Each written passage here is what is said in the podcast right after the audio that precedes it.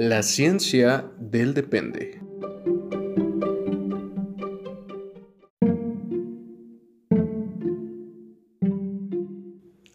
Las opiniones aquí expresadas son entera responsabilidad de quien las emite y no representan el pensamiento institucional de las organizaciones en las que colaboran nuestros conductores.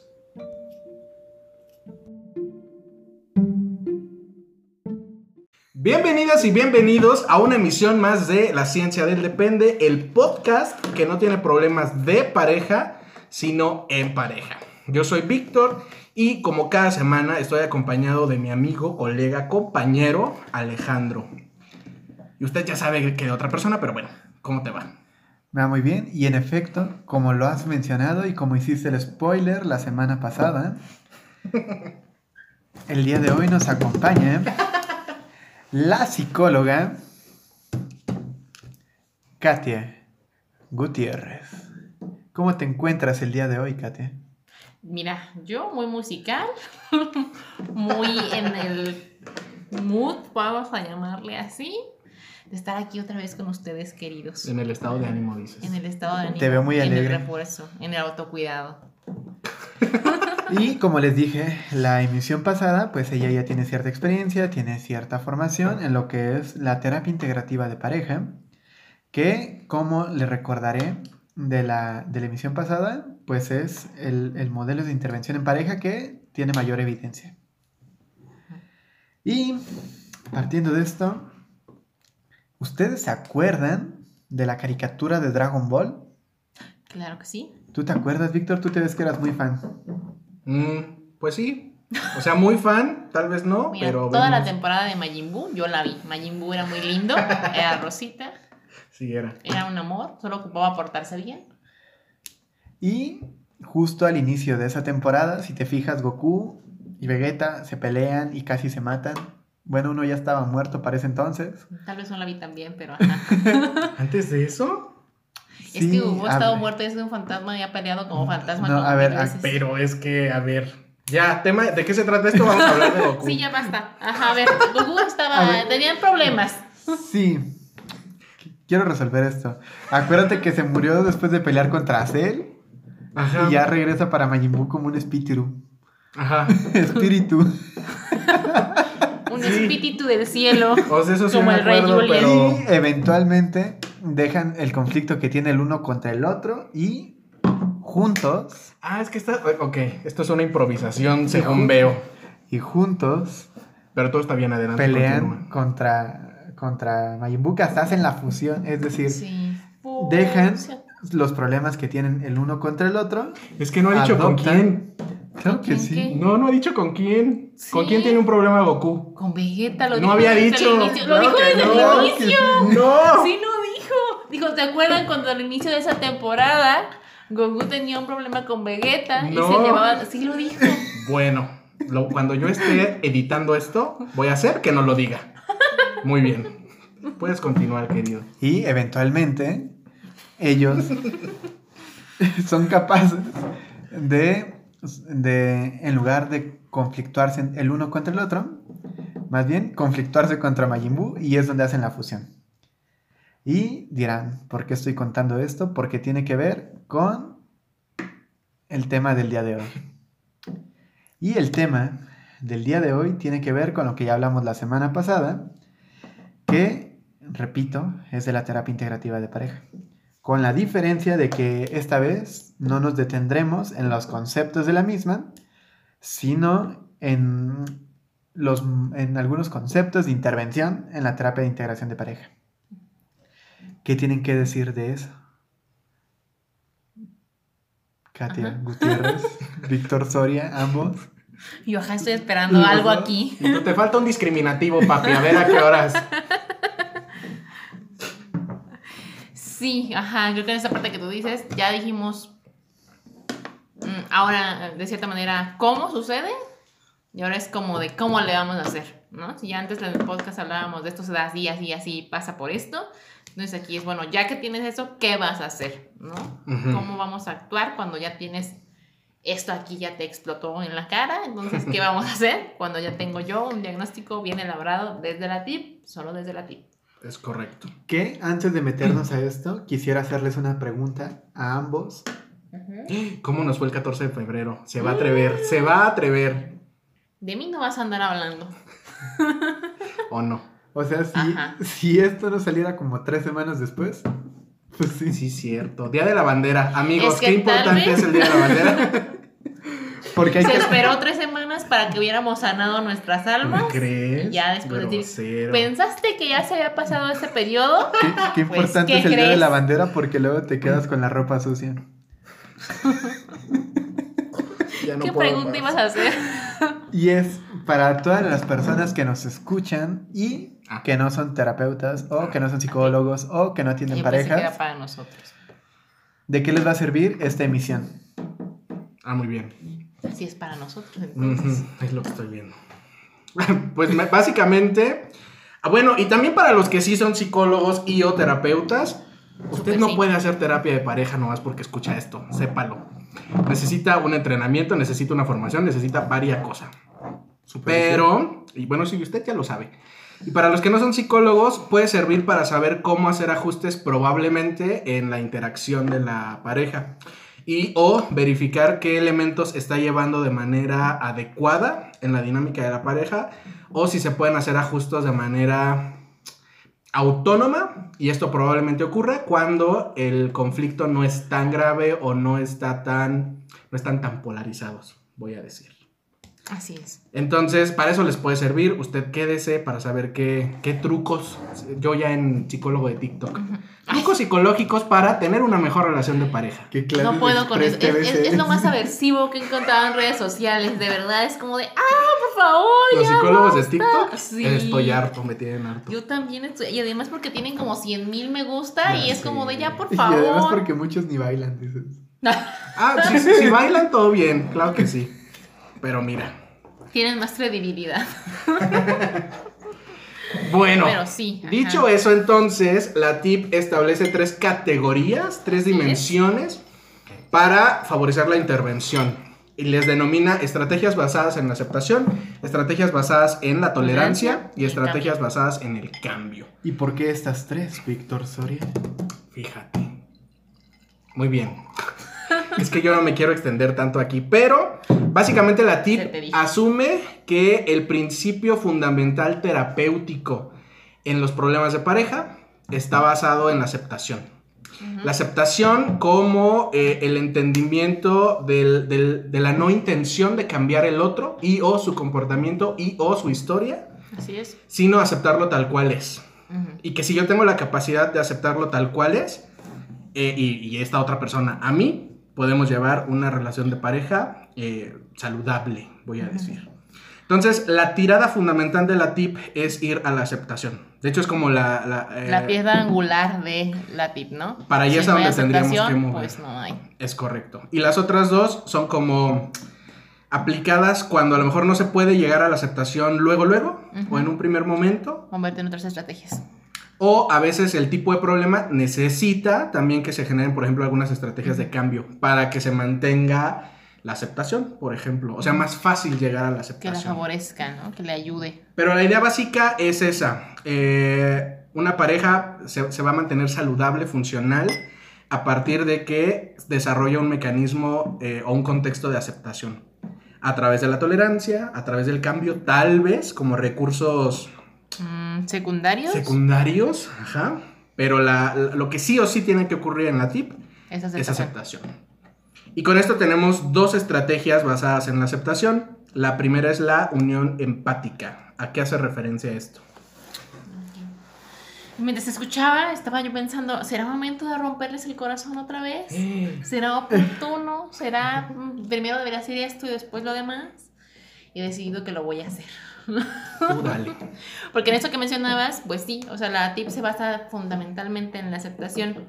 Y eso tal cual lo puedo entender en yo acepto a Víctor como él es, a que haya detalles de él que a mí no me gusten. Ujú. O que no pueda, espérame, que no sean agradables a lo mejor al inicio para mí, o que a lo mejor con el paso del tiempo lleguen a ser desagradables. Ujú. Y eso es un punto bien importante porque en la TIP el hecho de que la pareja se separe no implica un fracaso terapéutico. Implica que a lo mejor yo soy consciente en el proceso de terapia de que esto que es Víctor o esto que es Alejandro, para mí, Katia, es totalmente inaceptable.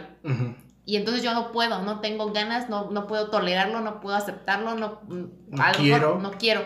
A lo mejor lo entiendo, lo puedo ver desde su historia de aprendizaje, así es porque así, así, así. Qué padre, pero No estoy dispuesto a llevar no, una vida al lado de esta, persona. porque no es intolerable para mí eso. Es correcto. Y eso también es otra manera que a lo mejor no lo van a encontrar como, como un concepto, como unión empática, como otro spoiler, como separación unificada, pero sí va a estar ahí en la, en la base de los conceptos de ti, porque si no, también está bien que esto sea eh, inaceptable para ti, porque no es como de a fuerzas tú tienes que aceptar a la persona, porque cuando ya te casaste o cuando ya estás viviendo, porque tip te dice que lo tienes que hacer Ujú, ujú. sino que está bien que a lo mejor no lo hagas y que tú seas consciente de eso. Entonces, en esto que nos decías, Víctor, ya después de hacer esta aclaración, este Este romper su corazón, nota. O sea, con esto lo que estás diciendo es que ir a terapia de pareja no te garantiza que tu pareja se haga siendo tu pareja. y que continúes esa relación. Así es. A veces lo mejor que puedes sacar de la terapia es que termine tu relación. Así es. O Fíjate. fuera de terapia también. A veces dejar una relación ujú. está perfecto. Sí, que en el contexto de, te- de terapia eh, creo que la nota es como, si termina tu relación no es como algo malo en la terapia, no es que tu Ajá. terapeuta sea un inútil o... Y cuidado aquí, porque una cosa es que digas, ay, me puedo aguantar un poquito más en esto, En lo que cambia. en lo que cambia, porque ajá, la tirada sigue siendo, va a Cambia, cambiar, y, y no va a cambiar. Amiga, A la amiga, amigos, dense cuenta. amigues, dense cuenta. Ajá. Y entonces ahí es importante porque no es como que, ay, pues ya este, en algún- en algún momento esto va a pasar. No, si no lo puedo aceptar, si esto no está para mí totalmente satisfactorio, soluble, pues entonces no lo hagamos. Y eso también es válido y es aceptable. Y en esto que nos mencionaba Víctor de la unión empática, será un proceso totalmente a lo mejor este contrario a la que veníamos hablando en el podcast anterior. En el podcast anterior hablábamos de esta situación de la separación, de cómo cada vez nos dividíamos, cada vez nos alejábamos más. La unión empática tiene por concepto o por objetivo el hecho de que yo me pueda unir a mi cónyuge a través del dolor que a lo mejor estoy experimentando por estas situaciones que resultan desagradables. Esto que a mí me causa malestar no es que a lo mejor él no haya ido a comprar la mayonesa, sino que a lo mejor no está, perdón, todavía traigo aquí esto, sino que a lo mejor él está en un proceso de control sobre mí. Y el hecho de que él este, invalide lo que yo hago o mis esfuerzos, incluso por tener una cierta responsabilidad en casa, es lo que a mí me genera ese malestar. La unión empática va desde el hecho de yo poder expresarme hacia mi pareja desde eso que me duele. Yo no le voy a reclamar de es que tú eres esto, es que cómo se te ocurre pedirme que yo haga aquello, es que ya no voy a pilipendar, ya no voy a polarizarme, ya no voy a coercionar a una persona, no lo voy a decir, ¿sabes qué? Porque no hiciste esto bien, entonces yo no voy a estar contigo esta noche o a lo mejor me voy a ir de la casa porque te estoy haciendo esto porque no estás cumpliendo con lo que yo quiero sino que entonces yo tengo la capacidad de expresarme emocionalmente y decir, esto a mí me molesta, me duele, me afecta por esto, esto y esto. Y que es un punto bien importante y a lo mejor hasta cierto punto difícil porque implica ser vulnerable ante el otro. Y que es algo que si venimos de un contexto de pelearnos constantemente, no estamos acostumbrados a ser vulnerables, estamos acostumbrados a contestar. Yo te escucho para responderte, para que esto sea un al tú por tú. Y aquí es todo lo contrario. Es yo me pongo vulnerable a ti, yo te expongo esto que para mí es un sentimiento, me está doliendo, me está afectando y, y tiene una implicación este, en ese nivel. Y otro punto bien importante con esto, que lo podemos resumir en esta fórmula de la unión empática. La unión empática nos habla del dolor más reclamo, va a haber un conflicto. Porque esto que a mí me duele, yo lo voy a expresar de una manera quizás hostil, que tiene como función a lo mejor la coerción o el vilipendio para que tú cambies. Y entonces ahí evidentemente van a seguir habiendo conflictos y conflictos. Y la unión empática tiene por base esa fórmula, pero en sentido negativo. A lo mejor esta parte del el dolor menos el reclamo va a favorecer la aceptación.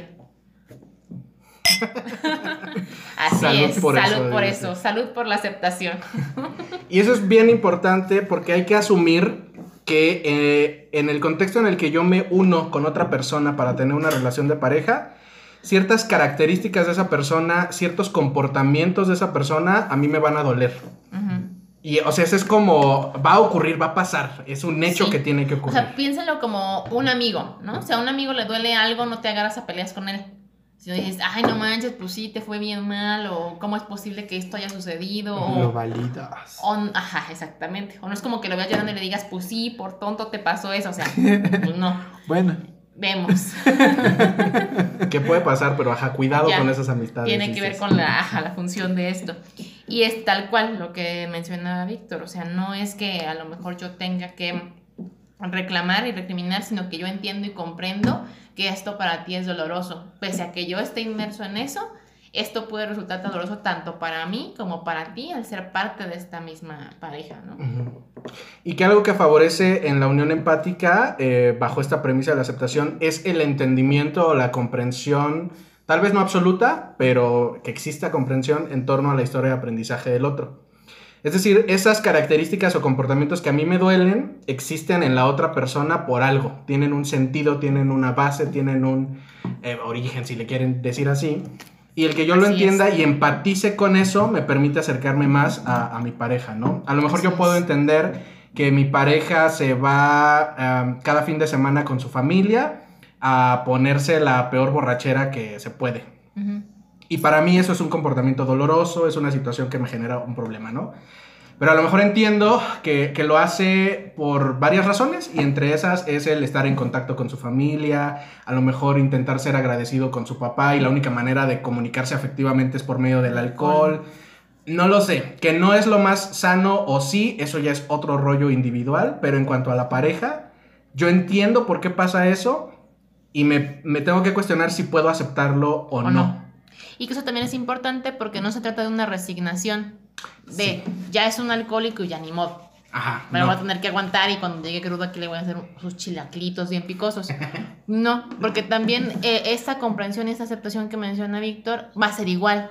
A lo mejor yo puedo entender, yo eh, que se pone borracho con el papá, entiendo yo que este para mi esposa resulta doloroso, porque entonces comprendo ambas cosas. Yo comprendo la historia de aprendizaje de él y supongamos, ¿no? A lo mejor mi esposa viene de una historia en donde su papá fue alcohólico, donde a lo mejor incluso se murió de cirrosis hepática, tuvo problemas muy feos de alcohol Violencia. violencia, ajá, y entonces el hecho de que mi esposo sea alcohólico es como, "Puf, esto va a pasar. Sí.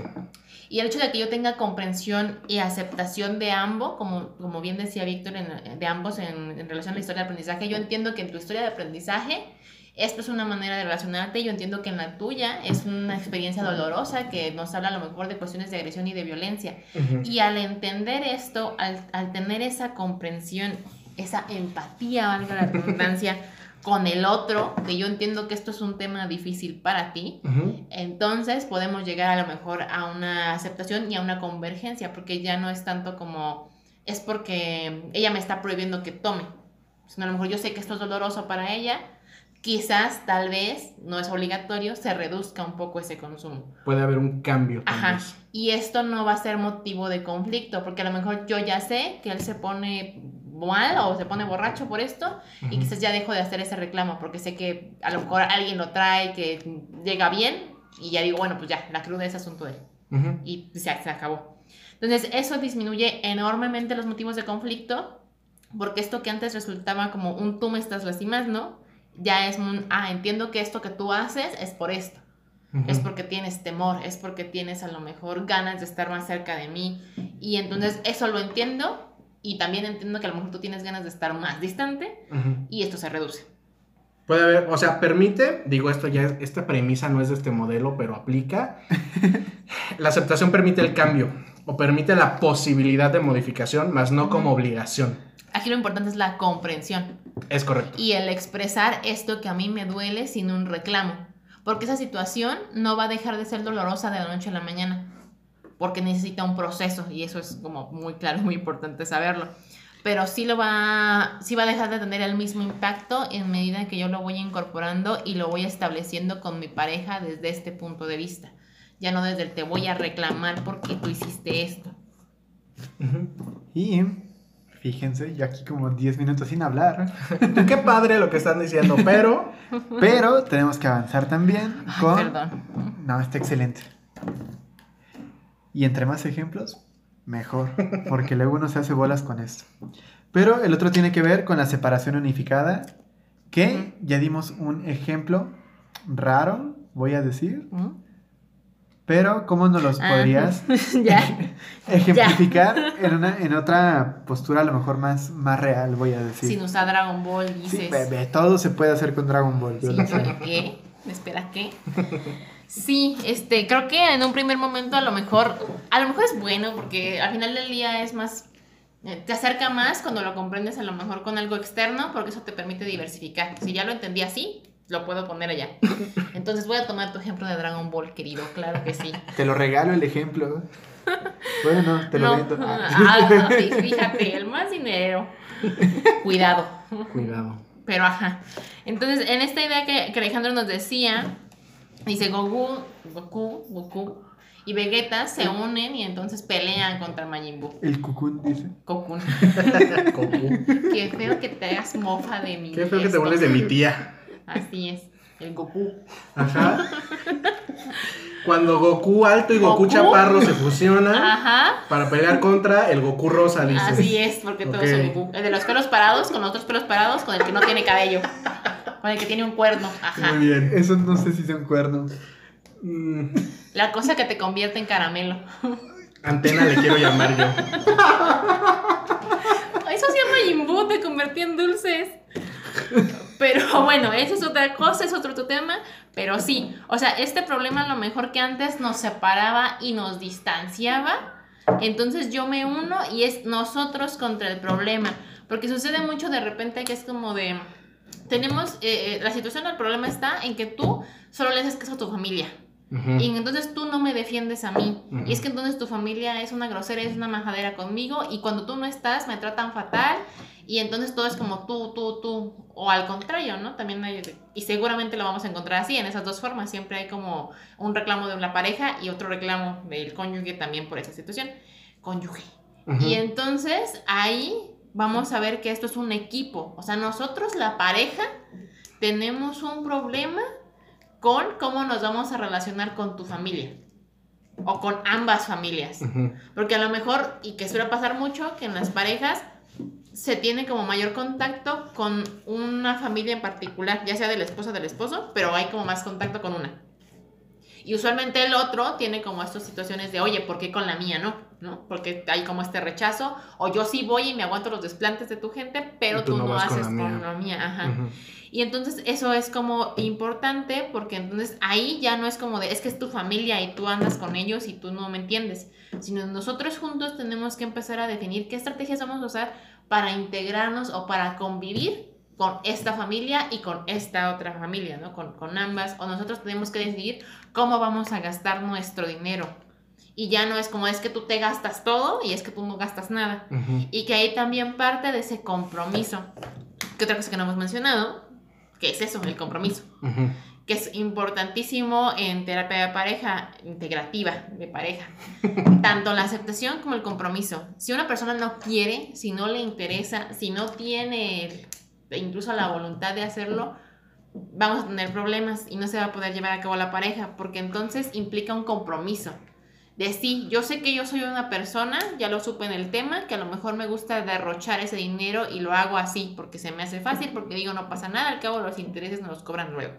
Y yo ya sé que soy una persona que soy más este, estricta, que este dinero tiene que ir para esto, que tenemos esto. Y entonces en la unión, digo, en la separación unificada, tenemos un problema. ¿Cómo vamos a gastar el dinero de las vacaciones? Si lo queremos ver así. Y entonces yo sé que a lo mejor yo puedo ser muy rígido y yo sé que a lo mejor yo puedo ser muy improvisado con eso. Implica que el compromiso me va a llevar a poner de mi parte. Porque si no, pues entonces voy a hacer lo mismo, voy a decir, ay, sí, sí, me vale, ¿no? O sea, yo lo voy a seguir gastando de igual manera. Sí.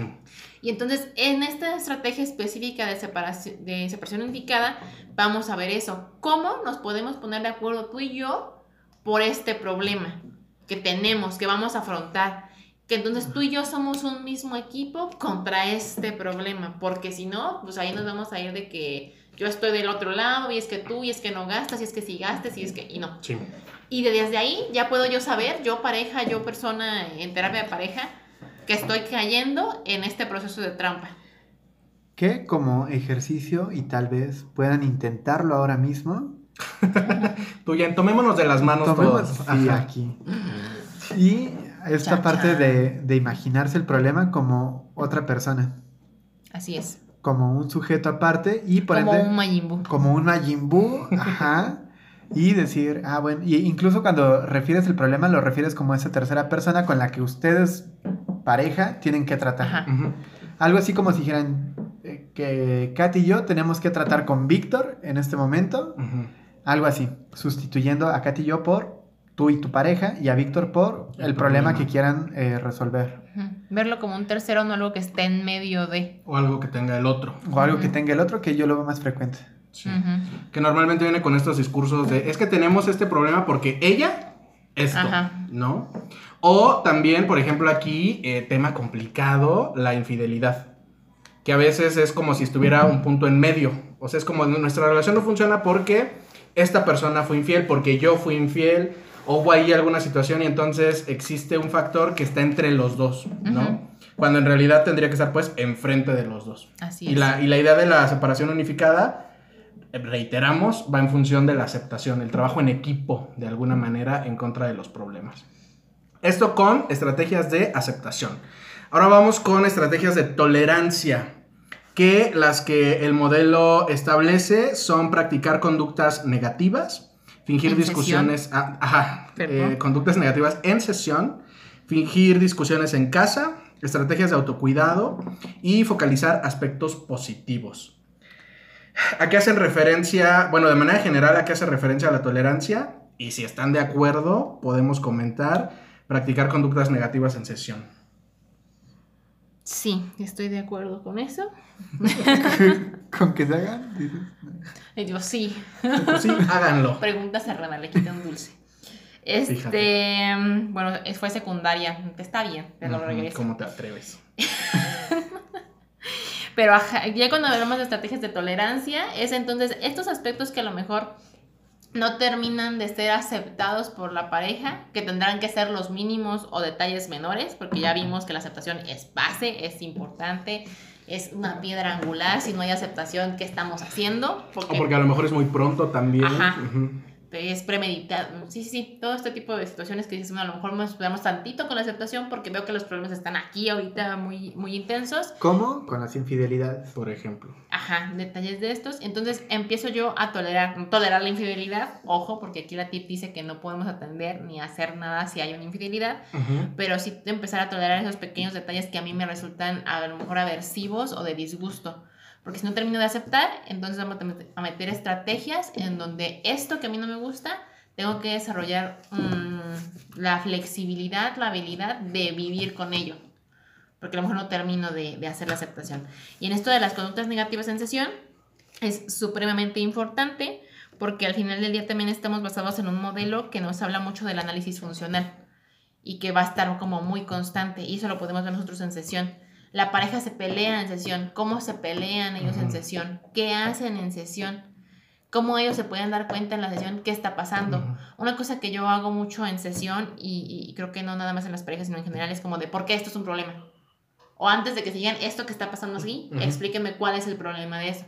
Una vez que ya evidentemente hay una retroalimentación, ya saben ellos el tema, ya saben la dinámica que se está planteando para su caso, y entonces es como, ¿esto por qué? ¿En dónde? ¿Qué está pasando? ¿Qué está incidiendo para que ellos tengan la habilidad de entonces empezar a resolver? Y estas eh, conductas que serían negativas o de tipo 1, si nos familiarizamos con otros términos, pues entonces ya lo puedo yo este, empezar a modificar y ellos también lo pueden hacer este, evidente en esa función de, ah, esto que a lo mejor no nos está ayudando, que yo veo que aquí en sesión nos estamos peleando, entonces lo puedo cambiar por esta otra conducta. Ujú. O veo que esto es lo que nos trae el problema y entonces lo modifico. Y eso es importante porque eso se puede generalizar afuera. Idealmente, todas las conductas que deban ocurrir en, ses- en sesión tendrán que ocurrir fuera, que se puedan generalizar. Si no se han peleado, pues que se peleen. Básicamente. Básicamente, ah, porque no les va a servir absolutamente de nada que lleguen con conductas de todo está bien, somos felices, somos súper maravillosos, porque seguramente ustedes eh, con cualquier experiencia clínica van a decir, ¿qué? Entonces, ¿para qué vienes? Porque estamos acostumbrados nosotros terapeutas que dices, bueno, si alguien viene a solicitar mi, mi apoyo o a lo mejor mi orientación, es porque hay un problema. Y si tú vienes y me dices, todo está fabuloso, pues dices, "Mm, ¿qué está pasando aquí?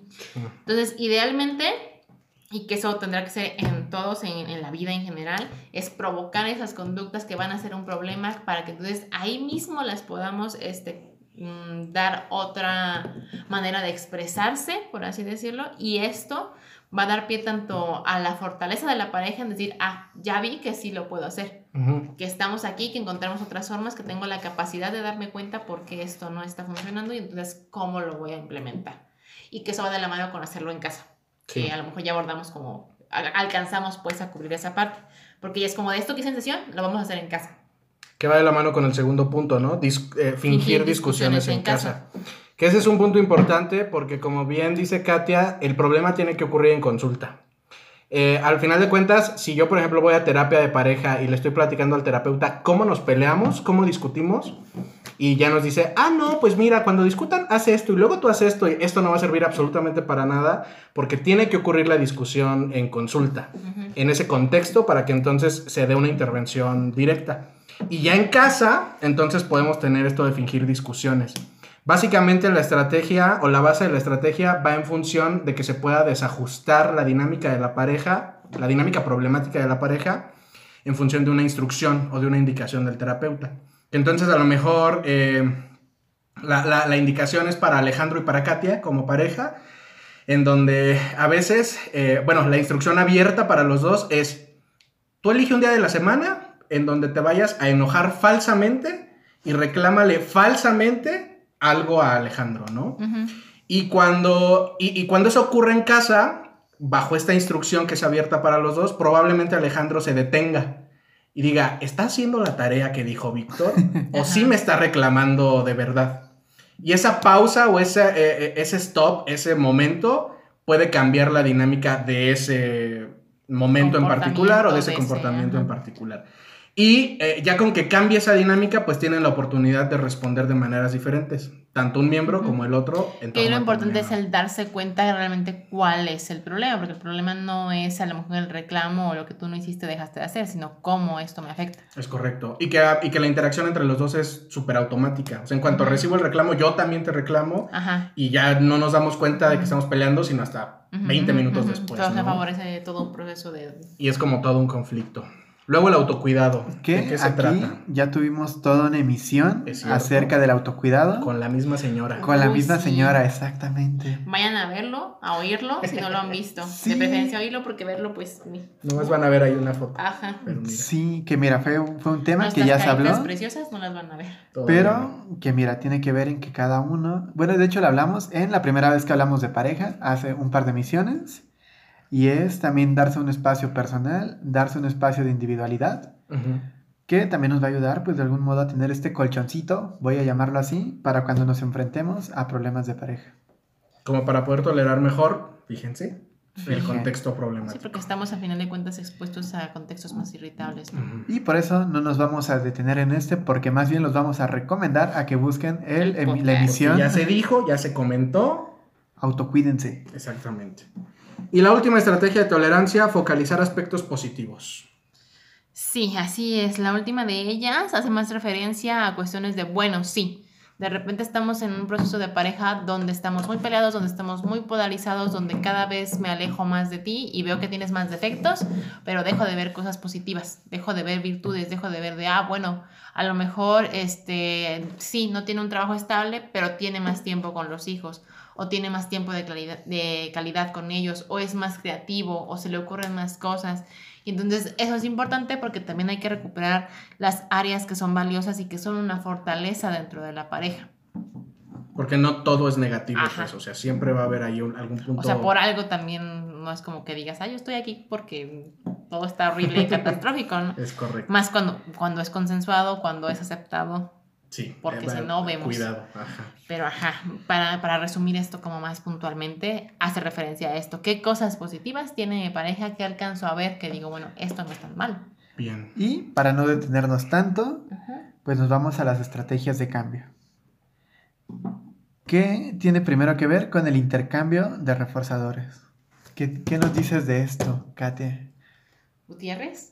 Pues. No. Reforzamiento ¿Viste? intermitente, ¿Viste? cuidado, ¿Viste? cuidado. Aquí, aquí, eh, una patología me va a desarrollar este niño. Sí, ya vi. No vuelve a venir. Agarra sus cosas y se va. Ahí se quedan con sus cosas de cambio. A ver quién les dice que es el intercambio de reforzadores. Ya estarás conforme. Fíjate, eso querías. No, no, no, no, no. Vamos a, a regresar porque profesionalismo, porque este niño no me va a detener. Fíjate. No vas a arruinar mis planes. Sí, en esas estrategias de cambio que ya son las últimas que se llegan a utilizar, mm, no es como que tenga como una secuencia, porque variaría mucho de cómo conceptualizamos el problema. Se recomienda o es importante empezar con la aceptación, pero como bien decía Víctor, a lo mejor si lo- veo que es más este, inmediato el hecho de que yo me meta eh, estrategias de tolerancia, estrategias de cambio, pues las hago, porque eso me da, va a dar un colchón Ujú. para que yo llegue a la aceptación. Y que sepamos que no serán suficientes si no Ajá, llegas a la aceptación. aceptación. O sea, si, si no haces aceptación, ¿qué, qué estás haciendo? No, o sea, no Ajá. hiciste nada, ¿no? sí. Que es, es un preámbulo para ello, ¿no? Entonces, en esta parte del intercambio de reforzadores es tal cual. Lo decíamos del- desde el podcast, podcast perdón, anterior, en relación a que a lo mejor yo estoy en una situación tan frustrante y tan desgastante que entonces dejo de hacer cosas que a lo mejor a Alejandro o a Víctor le eran reconfortantes de mi persona. Me empiezo a comportar de tal manera de que le niego eso que antes le daba satisfacción y entonces esta estrategia de cambio tiene que ver con esto que a mí me resultaba agradable y positivo, lo empiezo a meter dentro de la actividad y de la, de la dinámica de, ca- de pareja. Y eso es importante porque también como terapeutas lo podemos manejar de esa manera. Como dentro de esta semana, qué cosas a lo mejor les gustaría que hicieran. Y esto lo podemos referir hasta en cuestiones de, de un listado o cuestiones así. Y entonces yo las voy a hacer. No las voy a planear, no le voy a decir, oye, el martes vamos a ir a cenar, ¿no? Porque veo que está en tu lista de cosas que te gustaría hacer. No, sino a lo mejor yo lo puedo este, hacer o plantear naturalmente. Porque al final del día lo que se busca con estas estrategias, que es como esto de refuerzo, es que sea natural. Porque de nada sirve que yo lo haga artificialmente, porque entonces eso no va a tener el mismo impacto que se haría si yo lo hago de esta manera espontánea. Pese a que yo ya hice a lo mejor incluso hasta un listado de esto me gusta o, o quisiera. Y la idea es recuperar esos aspectos que son valiosos, porque entre tanto desgaste y tanta pelea se empiezan a perder. Y eso evidentemente baja muchísimo la satisfacción que hay dentro de la pareja. Entonces, el recuperar esto, el hacerlo, empieza a, favorecer la comunicación y que sea reforzante por sí mismo el estar a lo mejor con la pareja. Y que eso finalmente es un punto importante porque no nada más nos vamos a centrar como de todo esto está mal y entonces solo corrige esto, sino también vamos a empezar a ver cosas positivas y cómo podemos favorecer esas cosas positivas sin que implique que yo tengo que tener todas las ganas del mundo de hacerlo o que yo tenga que adivinar. Es- está como ah, ah, muy de moda esto de si no le nace yo no lo quiero. Ay, Ajá. sí. Eso quema mi alma. Si te lo tengo que pedir, Ya no, Ya lo, no lo quiero. Porque tú tienes que saberlo porque eres mi media naranja. estoy harto. Que cuando vean ese tipo de frases en Facebook, póngales las emisiones de distorsiones cognitivas y particularmente el de lectura mental. De una vez. Así de sí. no, no van a adivinar qué quiere el otro. Nunca en la vida van a adivinar qué quiere el otro. Ajá. Y eso es importante porque no se trata de que adivinemos y no se trata de que el hecho de que porque yo le diga de, ay, oye, Víctor, fíjate que quisiera esto, eso va a ser menos valioso. Porque pues sí, no somos Ujú. adivinos. Nadie vamos a decir, aunque tengamos 20 años de matrimonio, 15, 5, conociéndonos, lo que sea, desde la infancia, no va a pasar. Amigos, dense cuenta, no va a pasar. Entonces, ser muy claros en eso. Y sí, a lo mejor la manera en que lo ejecuto no sea artificial, como de, ay, pues ya dijiste que querías hacer esto, pues vamos, Ahí pues. ten tus flores. Ajá. Ajá. Pues Y no. te las aviento. Ahí Pues te la que querías, pues no. Pues no. Entonces, sí favorecer, ser muy claros, esto, esto y esto me gustaría, me agrada, entonces yo lo empiezo a hacer. Sin necesidad de decirle artificialmente va a pasar, lo voy a calendarizar, vamos a hacer esto.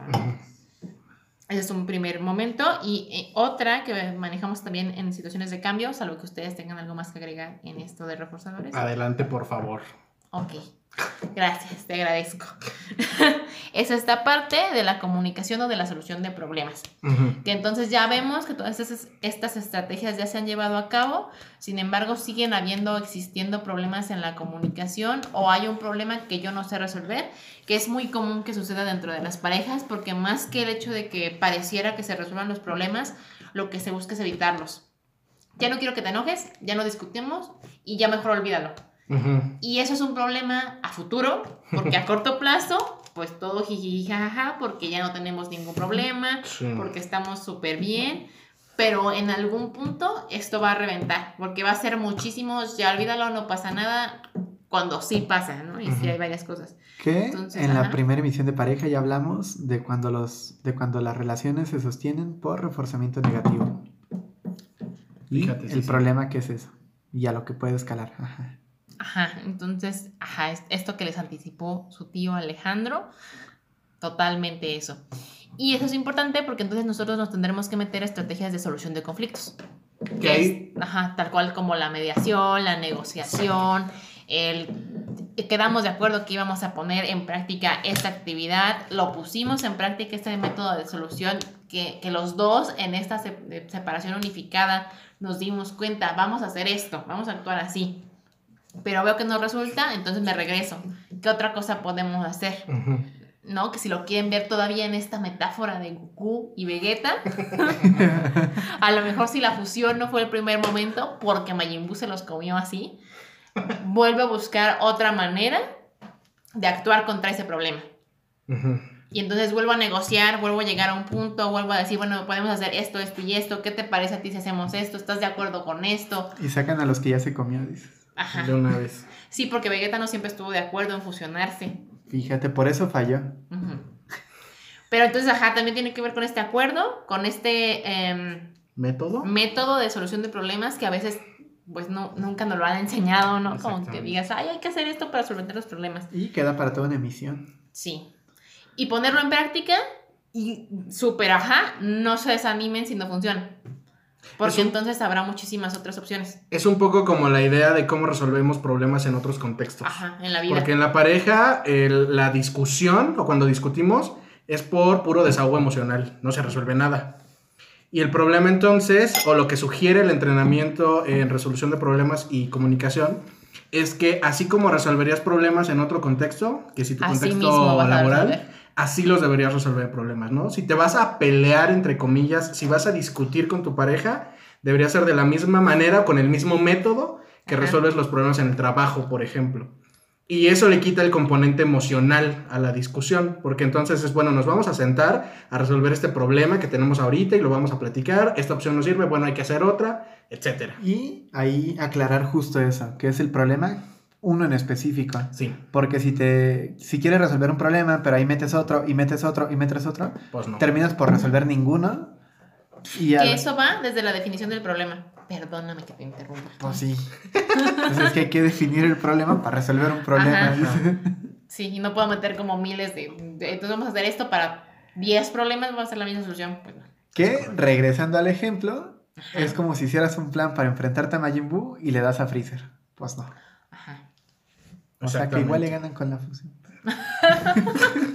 Que tú quiero agregar. Que quiero igual comentar. después habrá estrategias que sí podrás diversificar y generalizar. Ya vimos que esto nos funcionó y sabemos que esto nos puede funcionar para otra cosa. ¿Qué, qué flexibilidad mental hay aquí, dices? Aquí hay de todo. Tú, tú dime y yo te lo acomodo, claro que sí. Muy bien. Con esto entonces, ¿qué em, punto específico consideras de cierre, Alejandro? Voy a decir que les debemos una emisión acerca de lo que tenga que ver con resolución de problemas.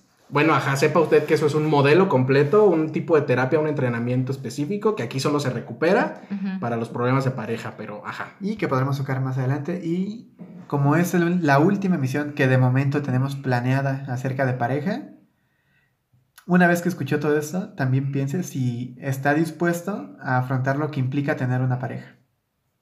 Lo que le cuesta, dices. Porque también no todas las personas quieren, necesitan una pareja y también forzarse a tenerla, pues no está. O en específico, esa pareja. O en esa persona. es- exactamente. Sí, no tengan caprichos, por favor.